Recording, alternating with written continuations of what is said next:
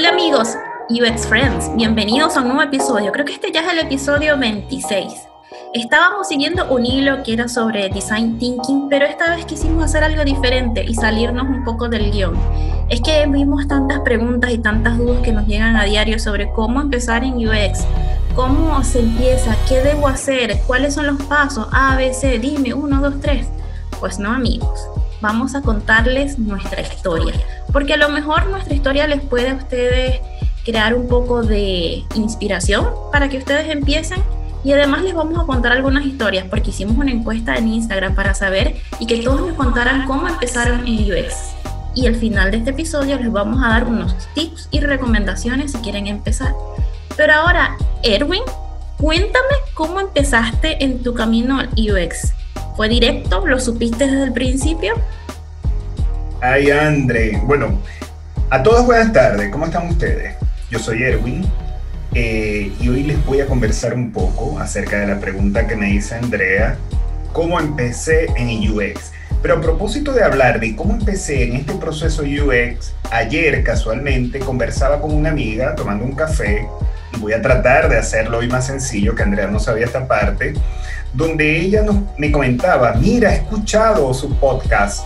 Ajá, ¿y qué pasó? ¿No pueden hablar un poco más más, y yo más qué, más criollo, más sencillo, porque obviamente a veces hay tecnicismo o palabras eh, especiales en la experiencia de usuario. Así que a esa amiga o esas personas que están escuchando que todavía no saben el tecnicismo, vamos a contar una manera sencilla cómo empezamos en esto de la experiencia de usuario. Cómo empezamos o cómo, cómo nos ganamos este premio que es ser un experto en experiencia de usuario.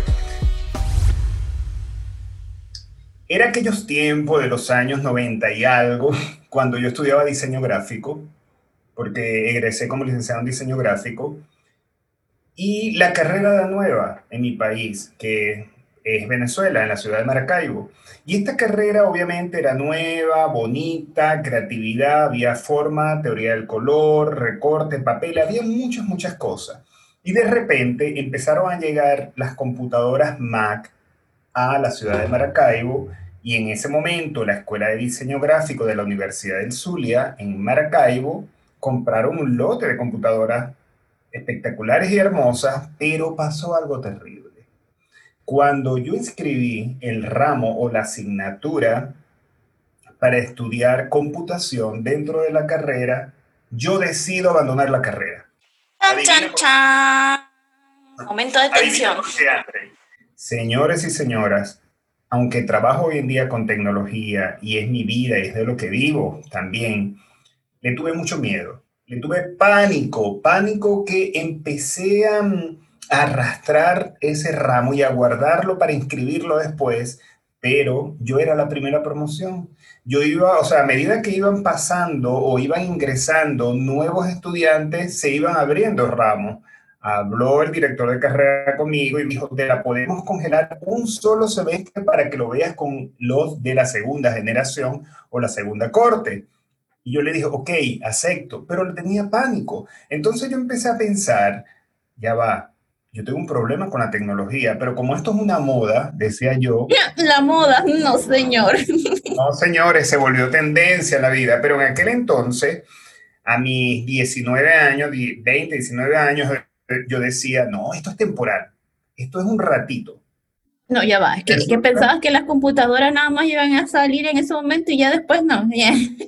Exactamente, en ese momento, que también se parece a este momento, fíjate que cada realidad es distinta, en ese momento yo pensaba que era una moda temporal lo que era el mundo de la tecnología. Bueno, para hacer el cuento corto, vi computación, egresé en el año 2001 como licenciado en diseño gráfico y después yo digo, con ese terror que le tenía la tecnología, yo quiero aprender un poco más de tecnología. Y me lancé a estudiar una maestría en informática educativa, que era algo bastante interesante porque mezclaban la tecnología con la educación. Y yo, wow, había, digamos, estrategias para yo aprender y este tipo de cosas y eso me gustó bastante.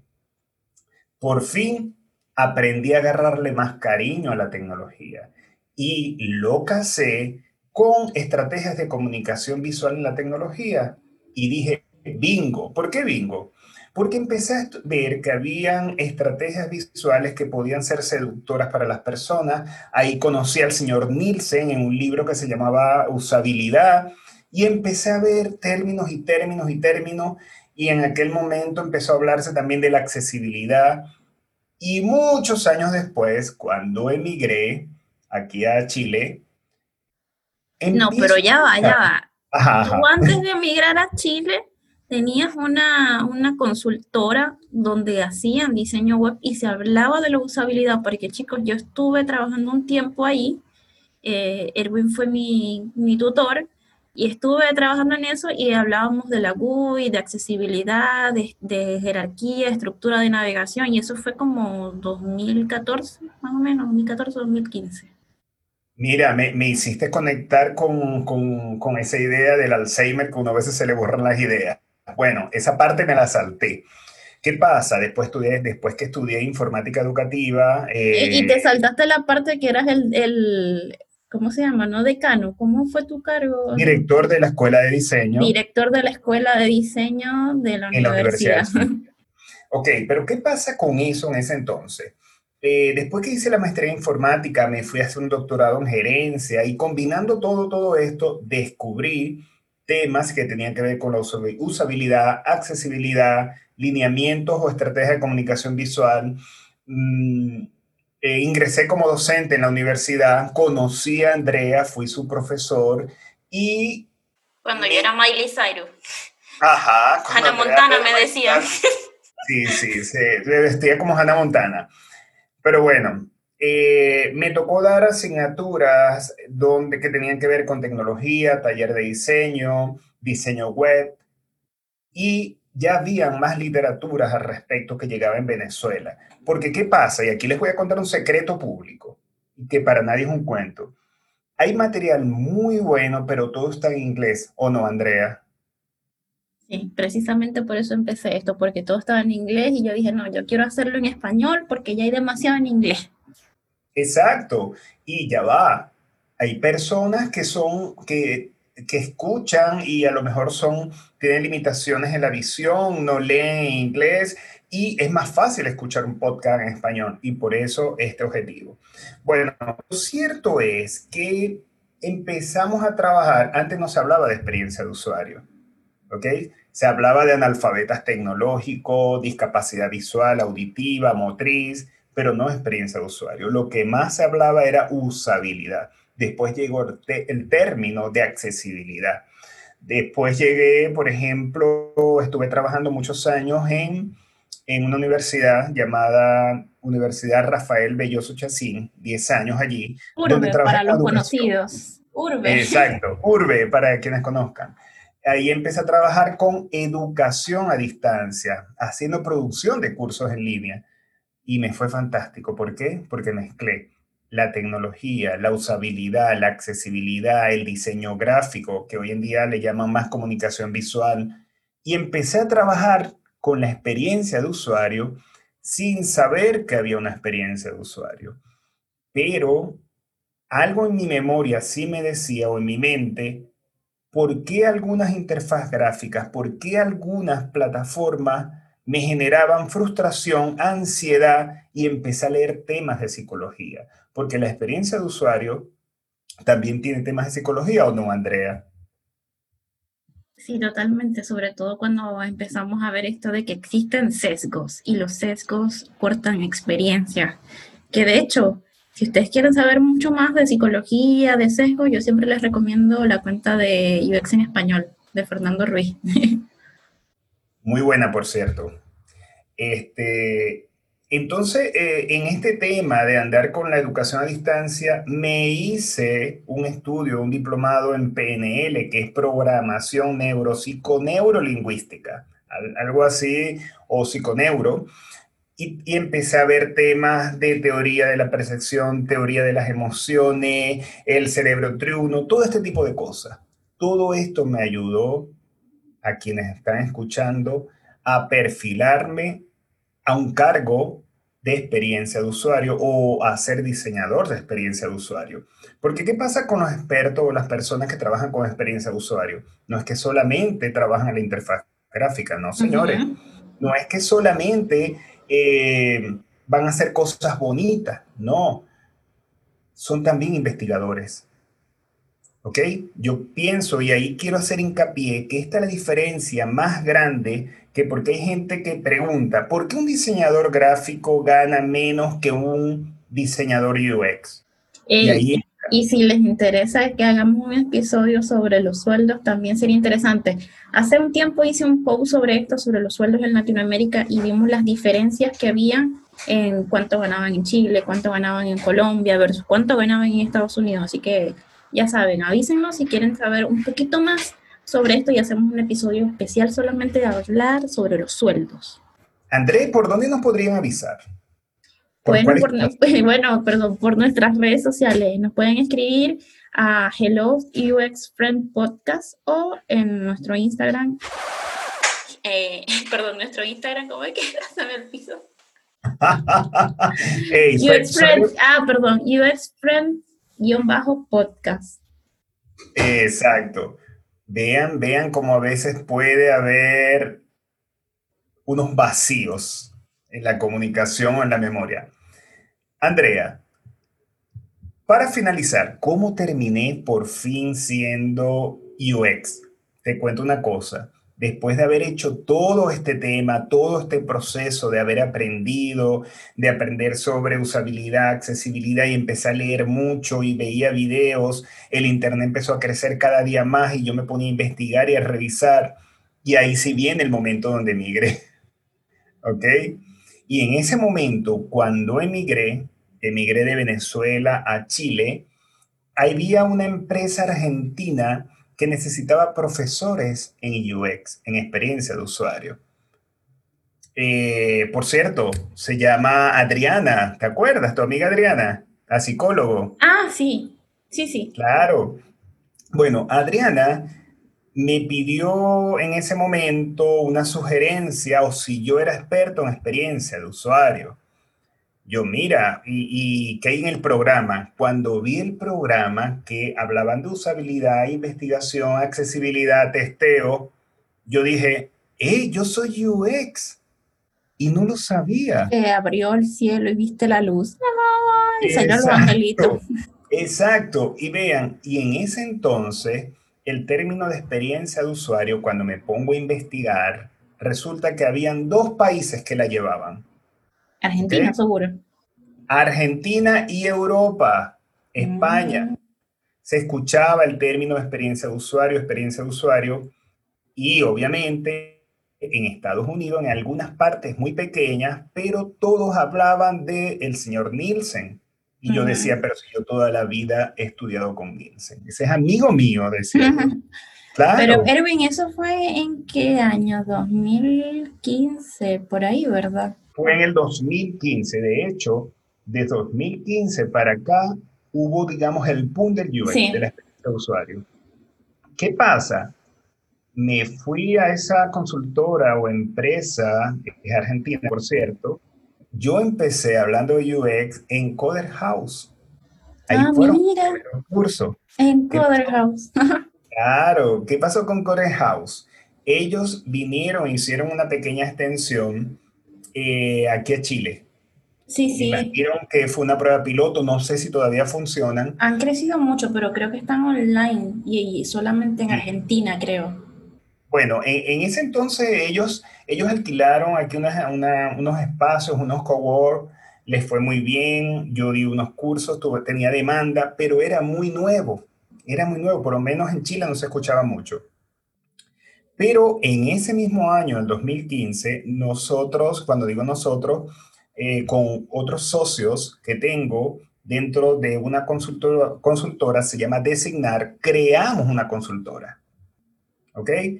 La cual se mantiene vigente hasta ahora y nos va muy bien. Y dentro de la consultora empezamos a ofrecer el servicio de experiencia de usuario, todo lo que habíamos estudiado, investigado, ya no solamente era diseñar una página web, sino que también aplicábamos la asesoría y consultoría. Bueno, y ahora les cuento, porque lo que pasa es que nuestras historias se conectan, la, de Erwin y la mía. La mía empieza eh, desde el preescolar ya yo sabía que lo mío era el diseño. De hecho, en primero segundo grado, yo todavía en segundo grado no había aprendido a leer porque yo lo que me la pasaba era dibujando. Y la profesora en ese tiempo le dijo a mi mamá, esta niña no va a hacer nada con su vida, lo único que le gusta es dibujar y dibujar. Y yo, pero eso es lo que me gustaba y me encantaba. Yo seguí muy enfocada, de hecho, siempre tuve clases de pintura, de arte. Toda mi vida estuve en una clase, cada vez que salía del colegio, en la tarde tenía clase de pintura o, o de algo así.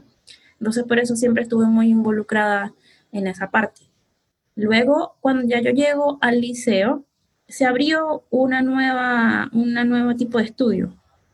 Eh, por lo general eras o bachiller en ciencias o en humanidades, pero abrieron la carrera de diseño gráfico y era como eh, técnico medio en tecnología gráfica. Y yo dije, yo quiero hacer eso. Y fue la primera promoción de Fe y Alegría, que es una escuela eh, que ayuda a, en, en parte de Latinoamérica, gran parte de Latinoamérica, a las personas de, escasos recursos. Mi mamá era profesora eh, en, ese tiempo ahí y por eso yo siempre estuve estudiando en Fe Alegría. Entonces, egresé como de tecnología gráfica y eso quiere decir que ya yo a los 13 años estaba viendo Photoshop desde el principio, Photoshop, Freehand, eh, freehand era el que se utilizaba en ese entonces, freehand y CorelDRAW. Todavía Illustrator no se usaba tanto. Illustrator lo empecé a ver cuando ya estaba en la universidad. Yo después que me graduó, eh, y no es por nada, pero me gradué como la primera en, mi clase, y, y, por eso pude entrar directo en la universidad por el promedio y entré en diseño gráfico y todo el mundo, pero ¿por qué no estudio medicina, publicidad, arquitectura, algo así? yo siempre fui como la diferente de mi familia. Todas mis primas estudian, estudiaron medicina y, y, odontología, sí, todas son odontólogos. Yo era la única que estudié diseño gráfico. De todas a morir de hambre. Entonces, yo estudié diseño gráfico y al principio de la carrera me costó el primer taller donde lo tuve con Elsie Sabarce, si nos está escuchando, es una gran profesora, ella me quitó este sesgo que yo tenía, que creía que el diseño era como el arte, porque yo llegaba y ella me decía, no, tienen que, una obra sobre la percepción del color de el azul, creo que era el azul el color que yo tenía que representar. Y yo lo representé con una cascada, como los cuadros de esos de, de, 1920 eh, que pintaban en, Mérida. Con, la, con el, me faltaba nada más el ranchito. El rancho es una casa precaria. Y así representé yo el color azul y me dijo, no, es que esto es como un cuadro, tú tienes que presentarlo diferente. Y ahí empezaron esto de, de, cómo presentar de una forma diferente el diseño. Y ahí me di cuenta que el diseño no es arte, el diseño tiene que comunicar. No, no el arte como que yo pinte este cuadro y si te gusta o no te gusta, es arte. En el diseño tienes que comunicar las ideas a través de manera gráfica o, de otras, pero yo tenía que aprender a comunicarme. No fue entonces cuando yo estaba a mitad de carrera, porque todo era muy manual, que por fin vi la, la materia de el taller de diseño web que me lo dio Erwin y María de Los Ángeles. Y ahí fue donde, como Erwin, se me abrió el cielo, las, las cortinas, entró la luz y yo, ah, esto es lo que yo quiero hacer siempre. Porque yo tenía un problema que decía, es que el impreso va a morir, ¿no? Entonces, todos mis compañeros querían era hacer libros y revistas y yo, no, yo quiero hacer una página web. Mira, Andrea, pero yo quiero contar aquí dos cosas importantes. Número uno, ¿Qué oportunidad tan grande tuviste que siendo tan joven estudiaste programas digitales de diseño? Sí. Lo aplaudo, lo que son las generaciones. Y número dos, gracias por haberme hecho sentir el Dios en ese momento. no, si nosotros ya teníamos un altar, cuando empezaste a dar así clases online, de repente esto, ay, el profe, el profe, mire, vamos a ver clases, porque eras el galán, ¿viste? Cuando tenías tu pelito negro. ¡Wow! Entonces, gracias a, la clase que tuve con Erwin y María Los Ángeles, es que empecé en esto del diseño web y por eso que cuando me tocó hacer la tesis, yo dije, no, no voy a hacer un libro como todo el mundo, yo voy a hacer es un sitio web. Y en ese entonces hice un sitio web para la Sinfónica de, Maracaibo. Entonces, eh, en ese momento se hablaba de usabilidad, de la GUI, pero no todavía no se hablaba del término UX, sino de diseño web.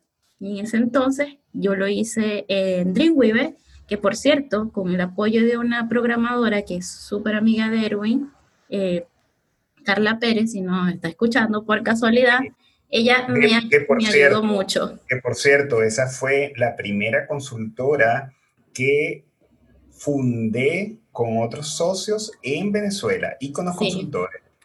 Entonces, con Iconos, ellos me ayudaron a desarrollar mi tesis, porque, chicos, hay una cosa, eh, todos dicen que sí, que, el diseñador tiene que saber código, no precisamente, porque a lo mejor nuestra mente eh, no es la de un desarrollador. Yo necesité en ese momento, ahí fue donde me di cuenta de que el diseñador no lo tenía que hacer todo.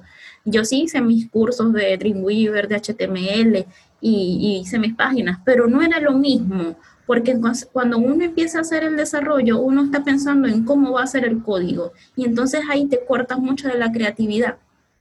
Entonces en ese momento ella me ayudó mucho a hacer mi, mi tesis, a, que el código estuviera correctamente, porque hay una cosa que es lo bonito que se ve en el front y, y cómo está el código en el backend. Entonces ella me ayudó en esa parte.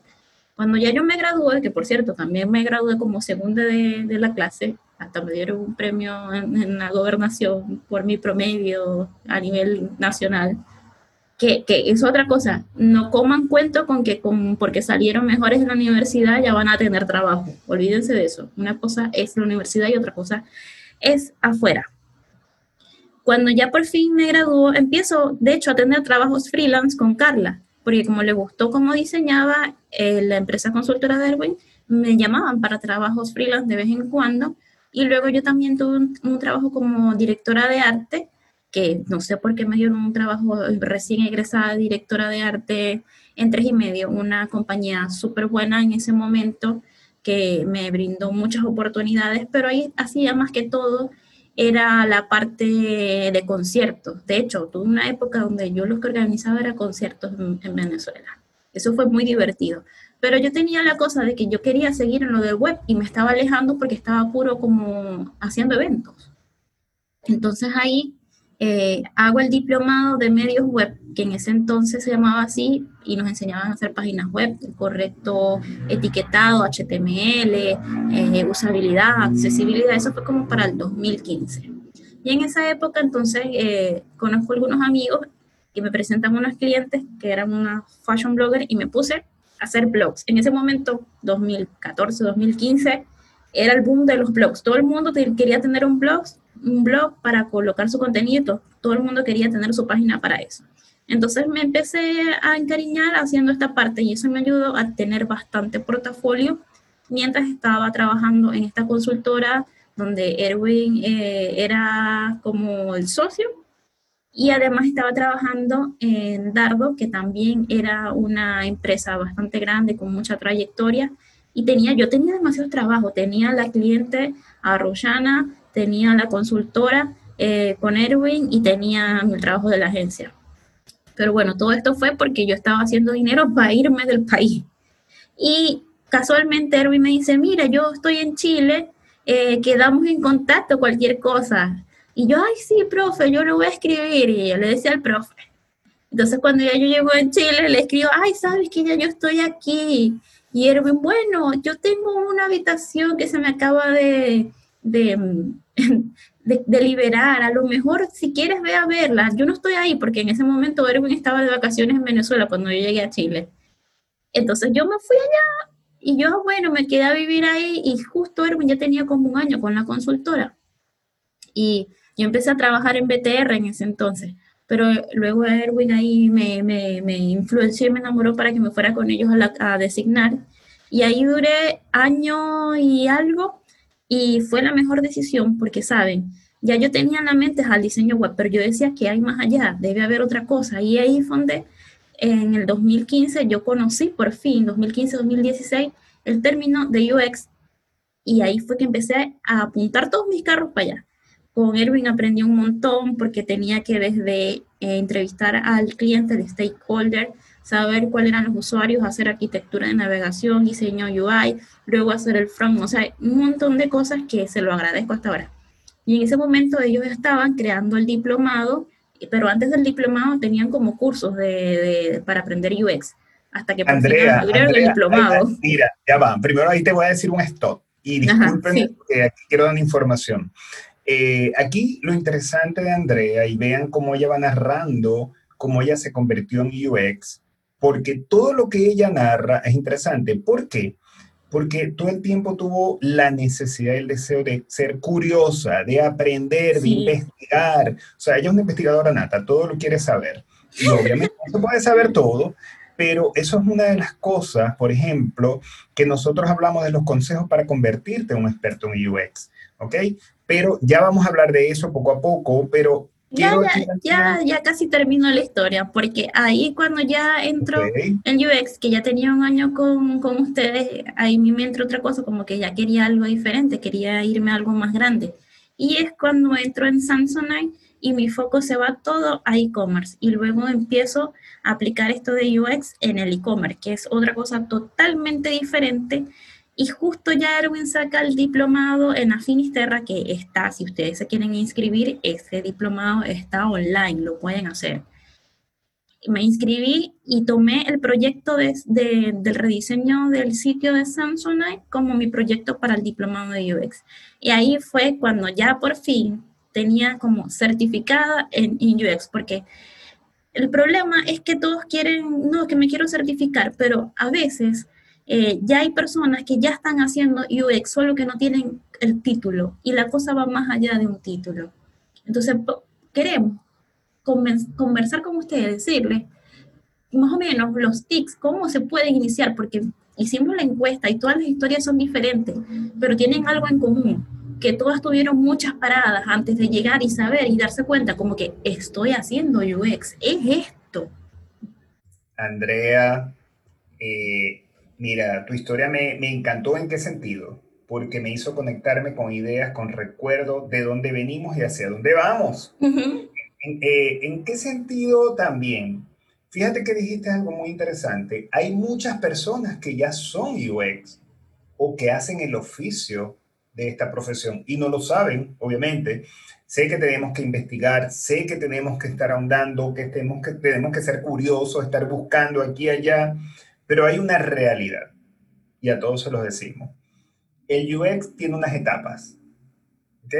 Una etapa de empatía, una etapa de investigación, una etapa de ideación, una etapa de, de, de testeo. Y eso lleva una secuencia. Y por eso está magnífico que todos aprendan UX investigando, revisando, pero sí hay que agarrarlo como algo más formal. ¿En qué sentido? De que si hay que ver cuál es la secuencialidad de paso a paso. ¿Para qué? Para llevar no solamente la experiencia de usuario positiva a las personas con las cuales estamos trabajando, sino también para nosotros disfrutar el viaje del experto en UX. Y a propósito de eso, cuando hiciste la, la encuesta que me encantó, las respuestas que dieron, eh, vi respuestas de algunas personas, número uno, que son amigos, otros que son alumnos, otros que son colegas. quedé, yo quedé maravillada porque muchos, este, por ejemplo, Samantha empezó porque le gustaba el, el manga y creó porque le gustaba Sakura Card Captor y empezó su propio blog estando en el colegio y así aprendió a hacer código. Con Benjamín que él se fue todo por desarrollo y como siendo desarrollador y front, entendió que había UX. Con otros que empezaron fue haciendo diseño gráfico, marketing y les dijeron que todavía no eran diseñadores UX y tenía que seguir aprendiendo y se fueron para otras empresas. Con otros que apenas van empezando y están haciendo bootcamps para poder eh, lanzarse a UX y otros que todavía tienen dudas y quieren empezar a aprenderlo. Andrea, no, y también hay personas, aquí hay historias de historia. Fíjate que hay personas que hablan de, hay una chica diseñadora aquí que, voy a decir nombre, no voy a decir todos sí, No, di los nombres para que sepan que, que tomamos en cuenta sus historias. Ok, Marcela Arias UX. Soy UI, pero me hice amiga a la UX y le ayudaba a sus talleres y entrevistas, trabajo extra. Qué interesante muy, muy inteligente en el sentido de que empezaste a trabajar con alguien que te inspiraba. Hay otro que se llama Andrés ZP-24. Me ofrecieron el puesto y acepté en pánico sin saber nada. Buenísimo esto. O sea, te lanzaste al vacío, como digo. Bueno, en, eso de lanzarse al vacío, cuando yo empecé en e-commerce, yo tampoco tenía idea, ni siquiera sabía que era e-commerce. Yo decía, bueno, voy a hacer diseño, banners, a lo mejor algo del sitio web, y yo, ah, bueno, está bien. Yo no tenía idea yo este, estaba más temerosa, imposible, pero mírenme, aquí estoy. Ahora les doy bootcamp de e-commerce en UX.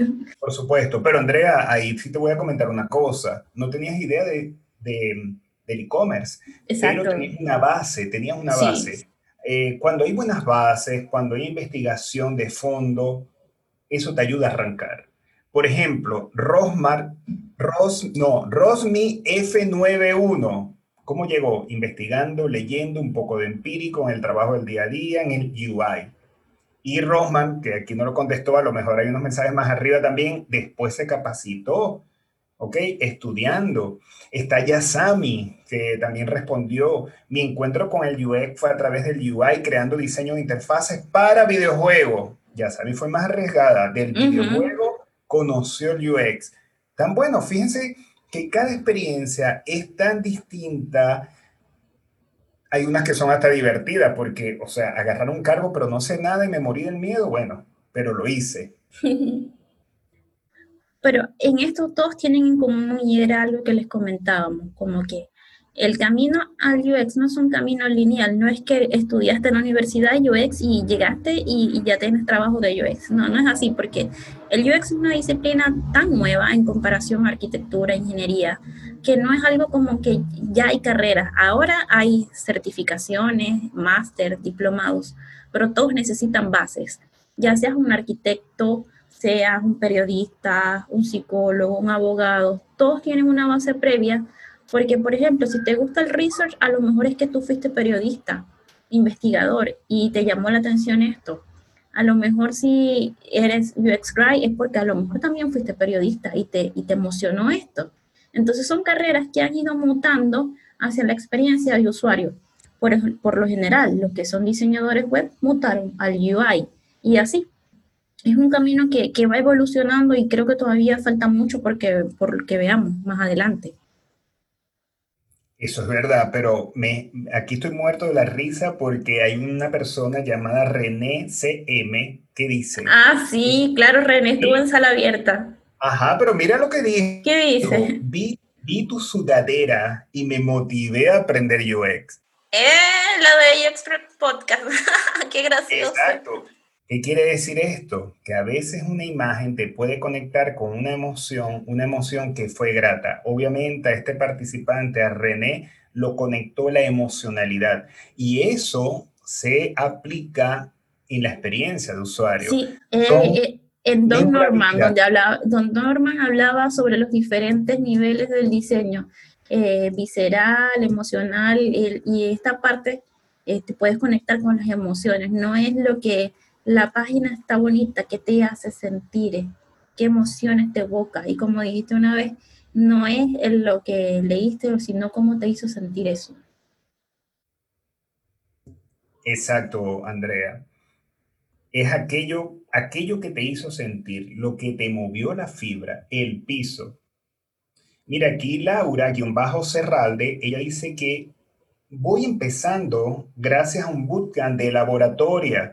O sea, hay muchas marcas, hay muchas empresas, universidades que nos están abriendo puertas. Y aquí les voy a dar una primicia que yo no sé si es tan primicia o no. Saben que los primeros que están llegando por ahora a hacer UX, vamos a, abonar el camino para los que vienen. Así de sencillo. ¿O no, Andrea? Sí, porque cuando nosotros empezamos, por lo menos el diplomado que hice, éramos como que la segunda generación de, experiencia de usuario y ahora se abrieron muchísimos más diplomados y ya en las universidades hay ramos electivos de usabilidad, accesibilidad, diseño UX. De hecho, tuve la oportunidad de dar un, par de clases a los alumnos de diseño de interacción O sea, ya no es diseño gráfico, marketing, no, es diseño de interacción. O sea, cada vez se va especificando más.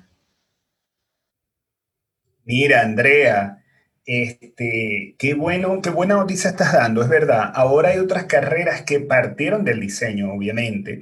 Y aquí, cuando estás hablando de electiva, sí, ya hay carreras, por ejemplo, eh, yo estoy trabajando dentro de una universidad también, eh, se llama UTEN, Universidad Tecnológica Metropolitana, donde decidieron hace dos años, o decidimos, impartir el ramo o la asignatura de la electiva de UX tú no te imaginas el miedo y el temblor que tenían los estudiantes al principio, porque la gente asocia, que lo voy a casar con algo que comentaste, que el UX solamente es ser front-end, una persona que sea desarrollador, una persona que tiene que obligatoriamente saber de tecnología. Y no es así, no es así.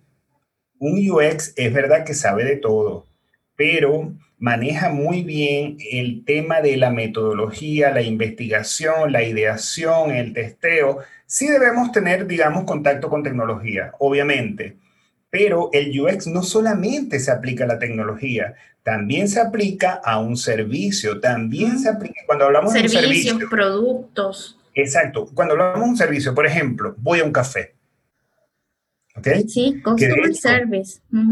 Service, que de hecho tú tuviste una invitada, ¿verdad, Andrea? Sí, con MB Calderón, que por cierto, ya esta semana abrió su café.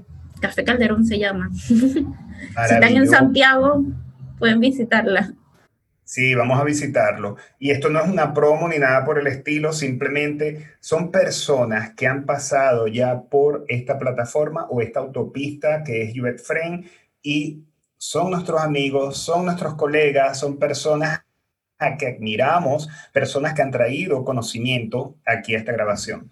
Pero bueno, queríamos decir algo bastante importante, que el UX está empoderando cada día de las mallas curriculares, que esperamos que hayan maestrías, que esperamos que hayan más certificación al respecto. Sabemos que hay personas que son autodidactas, sabemos que otras empezaron a construir o a ir pegando el rompecabezas de lo que hicieron en su vida.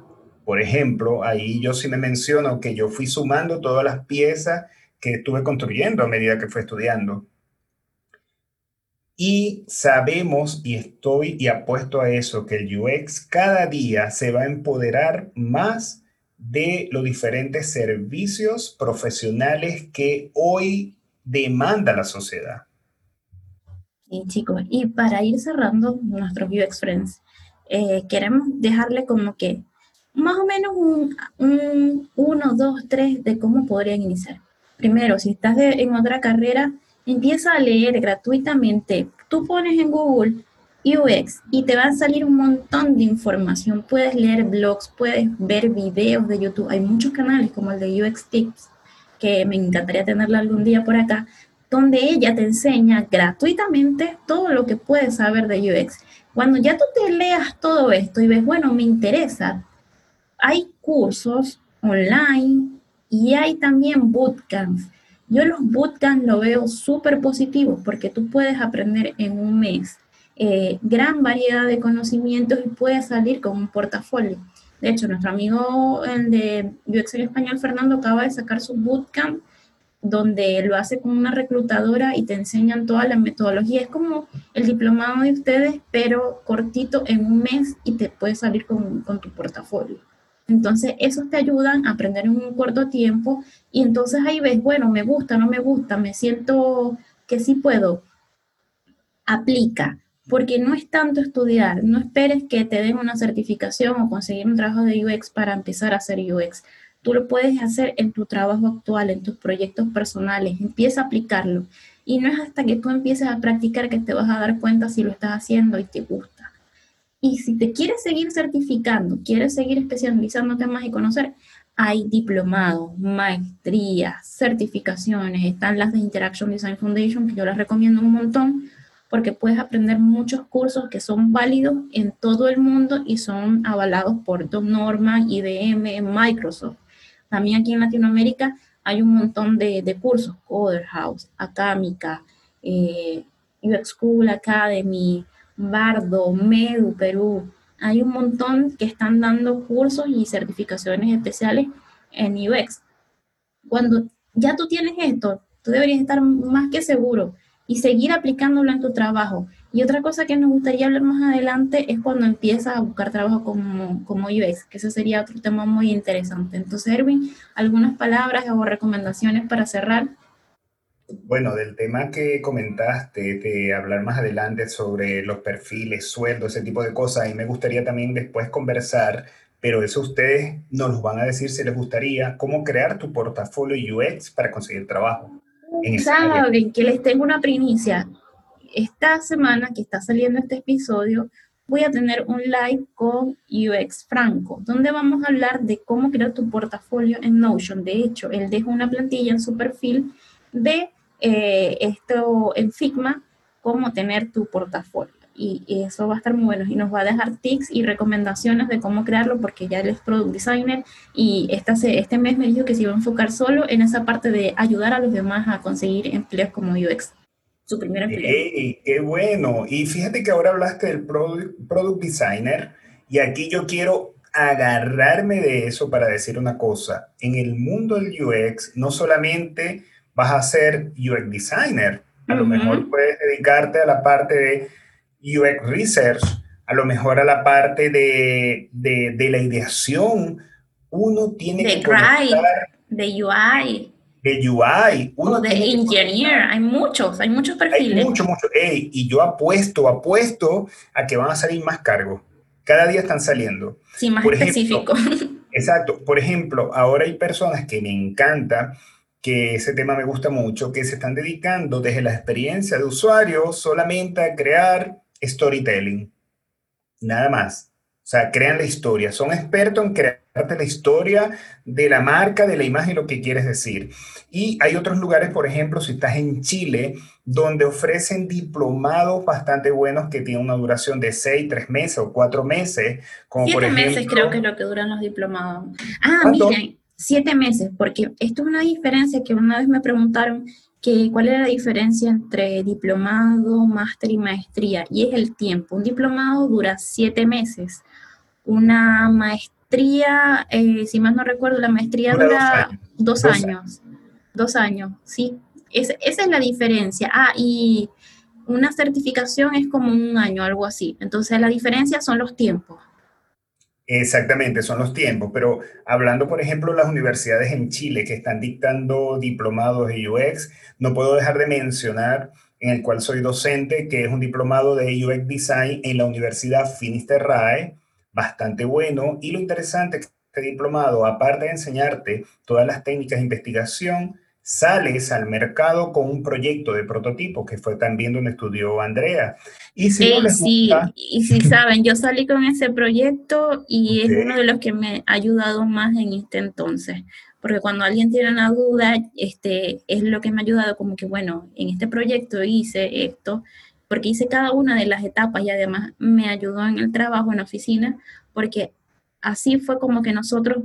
Eh, eh, salvaguardamos, como que este proyecto lo estábamos haciendo y también hicimos los estudios, no cambiamos el sitio porque nosotros queríamos, sino que hay todo esto detrás. Claro, hey, Andrea, a ti te pasó algo bastante grato, que no es porque vengan todos a este diplomado, cuando ustedes vayan a estudiar un diplomado, recuerden esta frase que les voy a decir.